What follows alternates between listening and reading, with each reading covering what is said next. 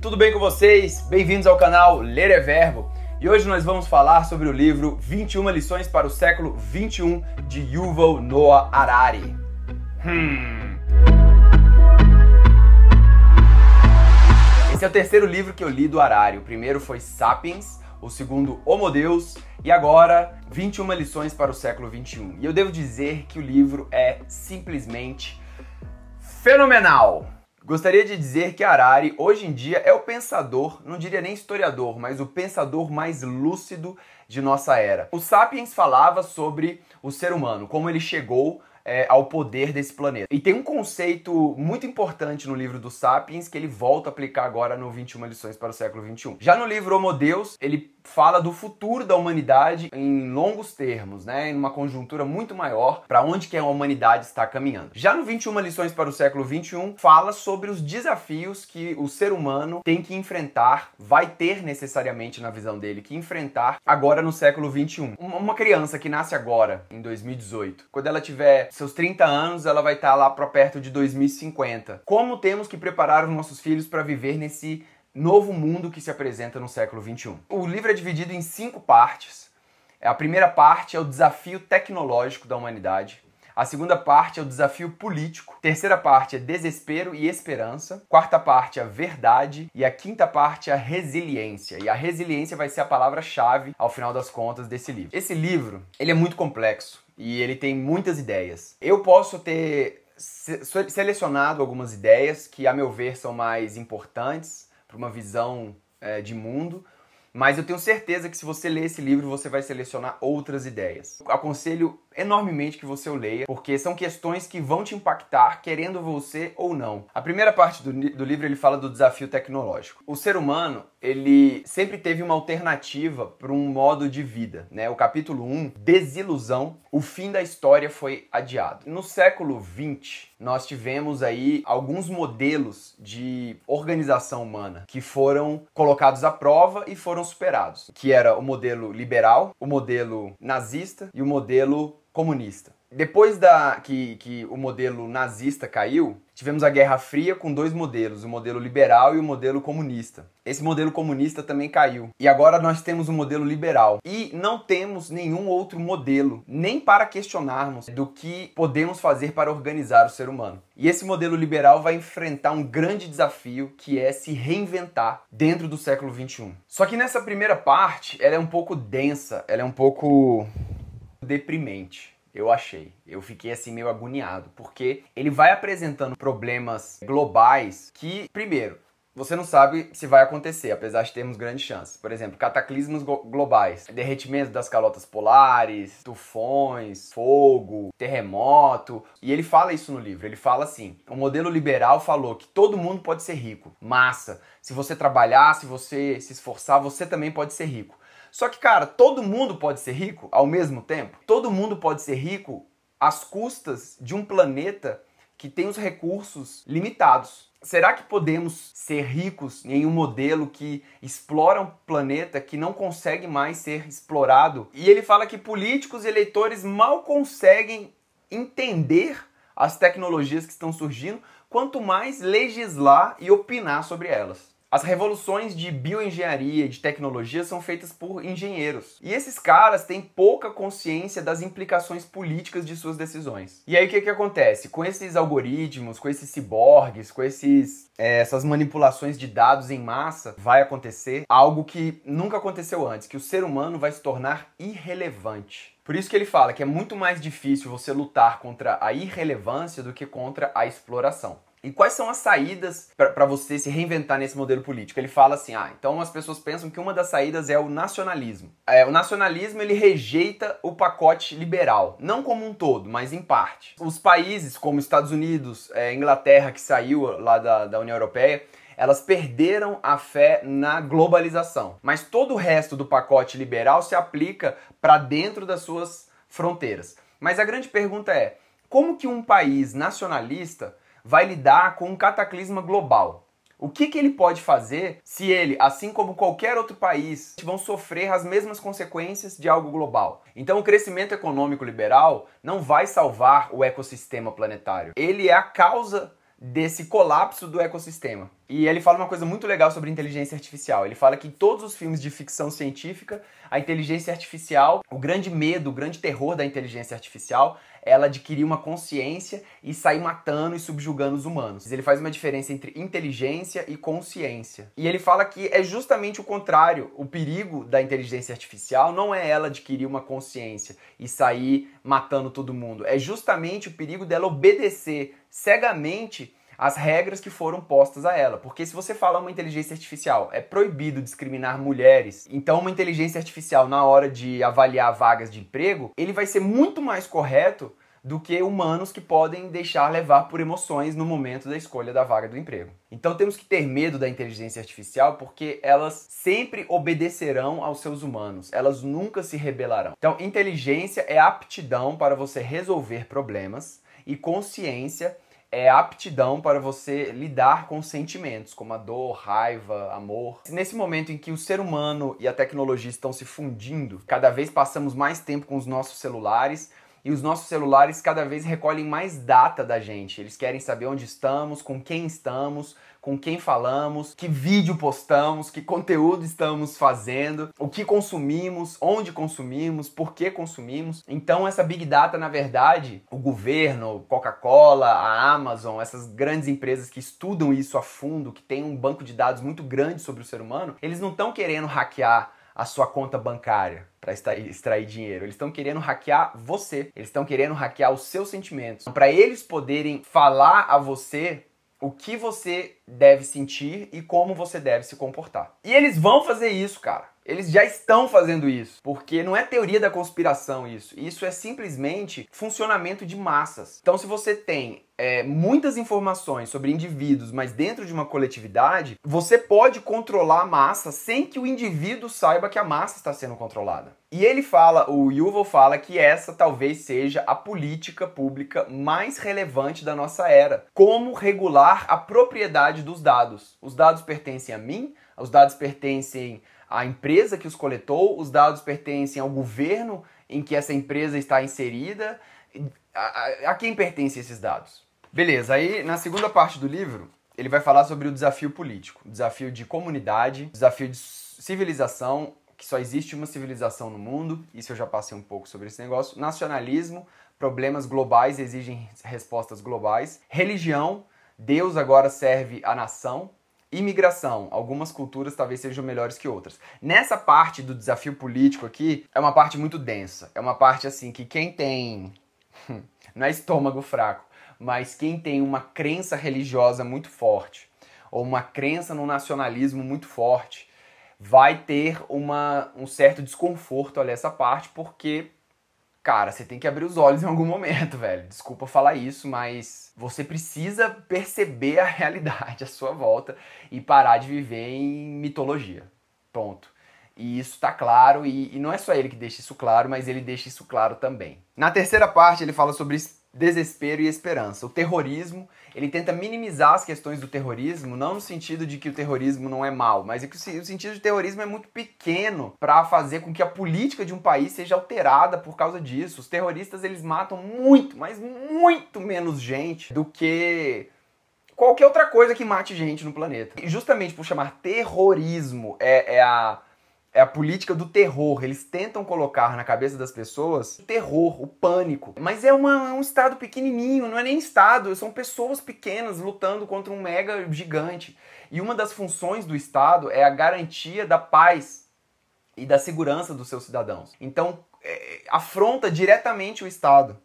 Tipo, o, quando alguém mata, sei lá, 200 pessoas no metrô, o Estado tem que dar uma resposta, mas 200 pessoas é muito menos gente que o açúcar mata. Só que o Estado ele tem que pegar todo o seu equipamento e aparato e dar uma resposta a algo que é muito pequeno. E leva a ideia de extrema direita, de você de fascismo, de você fechar o seu, o seu país, de você não permitir imigrantes mais. Bem, então esse é um problema e esse é um desafio. E aí agora, na parte 3, ele começa a falar o seguinte. Então, depois que você já está muito agoniado, lendo sobre todas as ameaças que nós humanos infligimos a nós mesmos. Tipo, meu irmão, não tem saída pro ser humano. A gente é um bando de ignorante, vai morrer aqui nesse lugar. Aí ele começa a falar assim: não, calma. Existe talvez um caminho, né? E aí ele começa com a humildade. Ele fala assim, olha, primeiro, o ser humano ele tem que se colocar num, num baixar a bola, né? Ele não é lá essas coisas, né? Tipo assim, não ser humano como um todo, mas ser humanos de grupos específicos, né? Por exemplo, a sua religião, e ele fala da religião dele, né? Ele é ateu, né? Mas ele fala da, do povo dele, que é o povo judaico. Ele fala que o judaísmo é pequeno em relação à história do universo, se você for pegar por isso, de 13 bilhões de anos de formação do planeta. Ou então de formação do ser humano de 2 milhões de anos para cá, o judaísmo surgiu tipo na, no, no último milésimo de segundo, assim como o cristianismo, o islamismo. Então não existe uma religião melhor que a outra. E não só religião, porque Tá, agora vamos voltar ao livro Sapiens. O que, que ele fala no Sapiens? Que qual que é a vantagem do ser humano para os outros animais? É a capacidade de contribuir, é a capacidade de dele conseguir fazer grupos que cooperem para o mesmo fim. E como que o ser humano consegue fazer grupos? Através da ficção. O ser humano é um ser que adora histórias. Adora. Nós vivemos em torno de histórias e nós fazemos histórias para absolutamente tudo no planeta, inclusive para nós mesmos, né?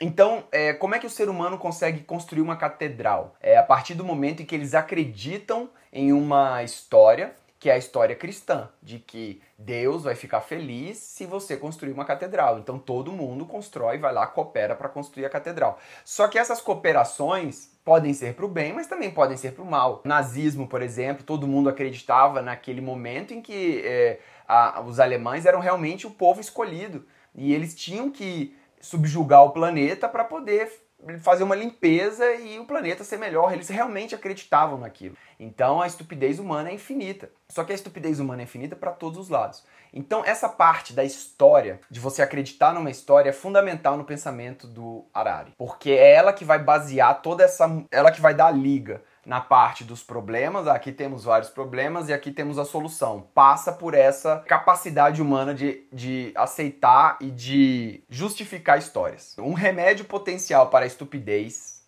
é uma dose de humildade. Tensões nacionais, religiosas e culturais são agravadas pelo sentimento grandioso de que minha nação, minha religião e minha cultura são as mais importantes do mundo. Por isso, meus interesses vêm antes dos interesses de qualquer outra pessoa ou da humanidade como um todo. O que poderemos fazer para que nações, religiões e culturas sejam um pouco mais realistas e modestas quanto ao seu verdadeiro lugar do mundo? Então ele fala que todas essas normas ficcionais, todas as histórias em que acreditamos, são é, histórias inventadas pelos nossos antepassados para legitimar normas sociais e estruturas políticas. E não é só religião, não, velho. É governo. Inclusive esse negócio de liberal, de direitos humanos. Direitos humanos não é inerente, nunca foi na base do ser humano, não nasceu com o ser humano ser liberal, não nasceu com o ser humano ser comunista, são ficções. O dinheiro que a gente usa é uma ficção que a gente acredita coletivamente e dá valor aquele pedaço de papel. Mas o caso não é acabar com as ficções. Aí é que ele fala. O importante é você secularizar as ficções dentro de um Estado. E o que, que significa secularizar? Não é banir a burca, banir o cara de usar a roupa que ele quiser, usar, rezar do jeito que ele quiser, acreditar em ET, no que ele quiser. Não é isso. É você falar o seguinte: você pode acreditar em tudo isso, mas aqui dentro do Estado, dentro dessa coletividade, você tem que prezar por duas coisas. A primeira delas é a verdade e o segundo é a compaixão. A verdade e a compaixão. Porque existe uma coisa real nesse mundo, que é o sofrimento. É, o sofrimento existe independente de você ter a crença que você tiver. Qual o sentido da vida? Não é buscar o sentido da vida e o sentido da vida não é felicidade. O sentido da vida é você minimizar o sofrimento. O seu, o da sua comunidade, das pessoas próximas. Porque o, o sofrimento é algo real, é algo que aflige realmente as pessoas, que dói, que machuca. Então isso você tem que combater. Então em que se baseia o ideal secular? Abre aspas. O compromisso secular mais importante é com a verdade, que se baseia em observação e evidência, e não apenas na fé.